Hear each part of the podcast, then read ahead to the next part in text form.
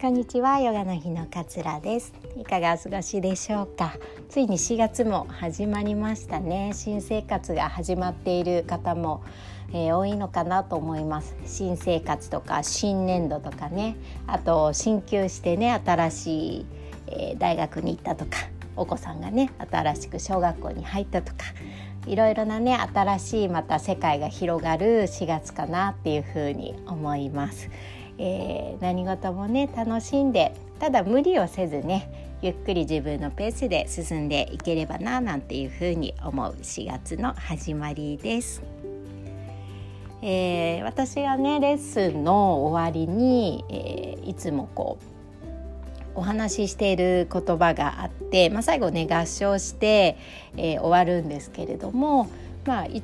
終わりにね今日こうして頑張ってくれたご自身の心と体に感謝しましょうと。そしていつも支えてくれている家族や周りの友人たちにもこの感謝を捧げましょうと。で感謝することでねじんわりと心が温かくなることを一緒に感じてみてくださいっていうようなお話をするんです。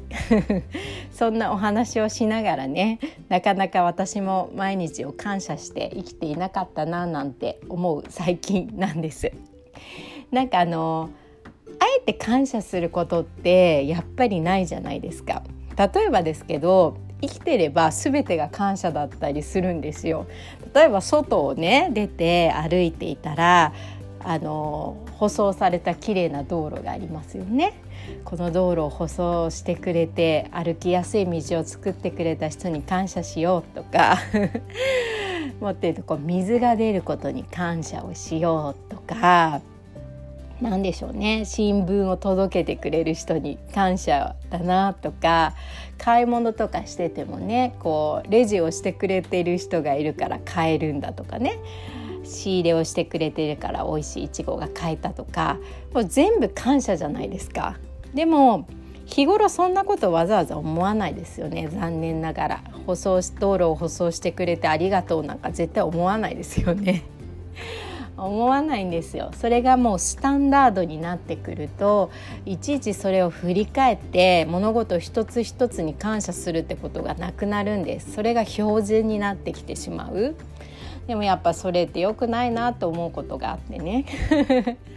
まあ皆さんもよくあることだと思うんですけれども、まあ、家族内だと距離がより近くなるからいちいちこう感謝してられないわみたいな私もやってるんだしみたいな気持ちにどうしてもこうなりがちじゃないですか。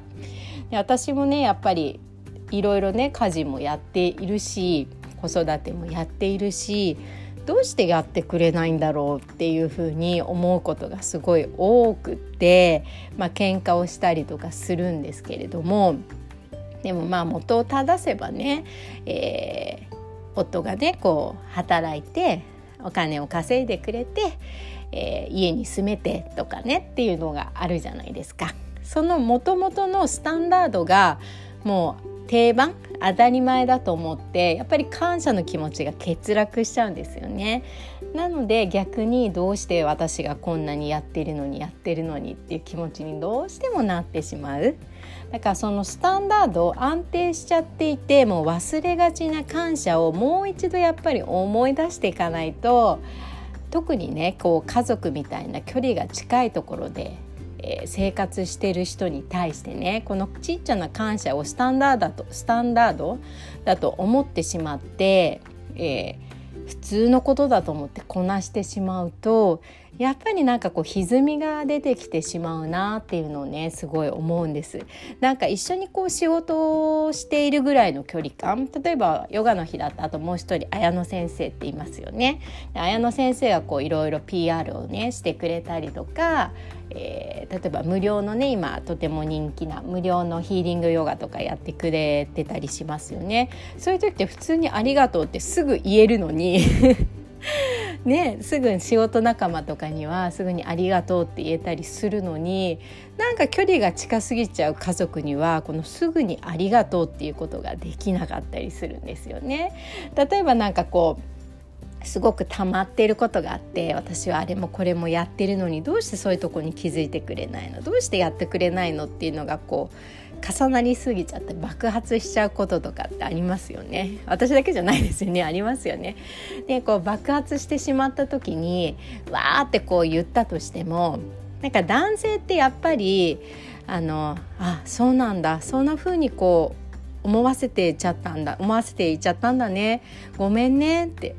僕もちゃんと気づけばよかったね。ちゃんと振り返ればよかったねって。その時こういう言葉ってなかなかやっぱ出てこないと思うんですよ。恥ずかしさもあるしあの逆に言われてもいや俺だってやってるじゃんっていう思いもやっぱりどこかにあるのでわーってこう爆発して言ってしまったとして私はね「あそっかごめんね気づきてなくてありがとねいつも」とかって言ってくれれば気が済むんだけれどもその場でやっぱり男性ってすぐそういう言葉って出てきづらいんですよね。まあそれは男性だけじゃないかな。女性も出てきづらいですね。私も出てきづらいかも言われた時に「あそっかごめんね」そういうふうに思ってたんだいつも感謝してるよってやっぱ私も言えないかな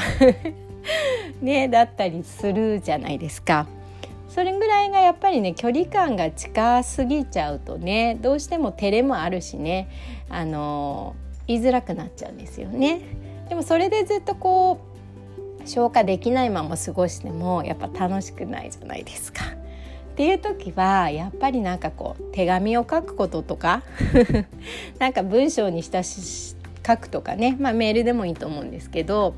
とかっていう風に書いて少しこう時間を与えてあげるっていうことがやっぱ大切なのかなっていう風に最近は思っています。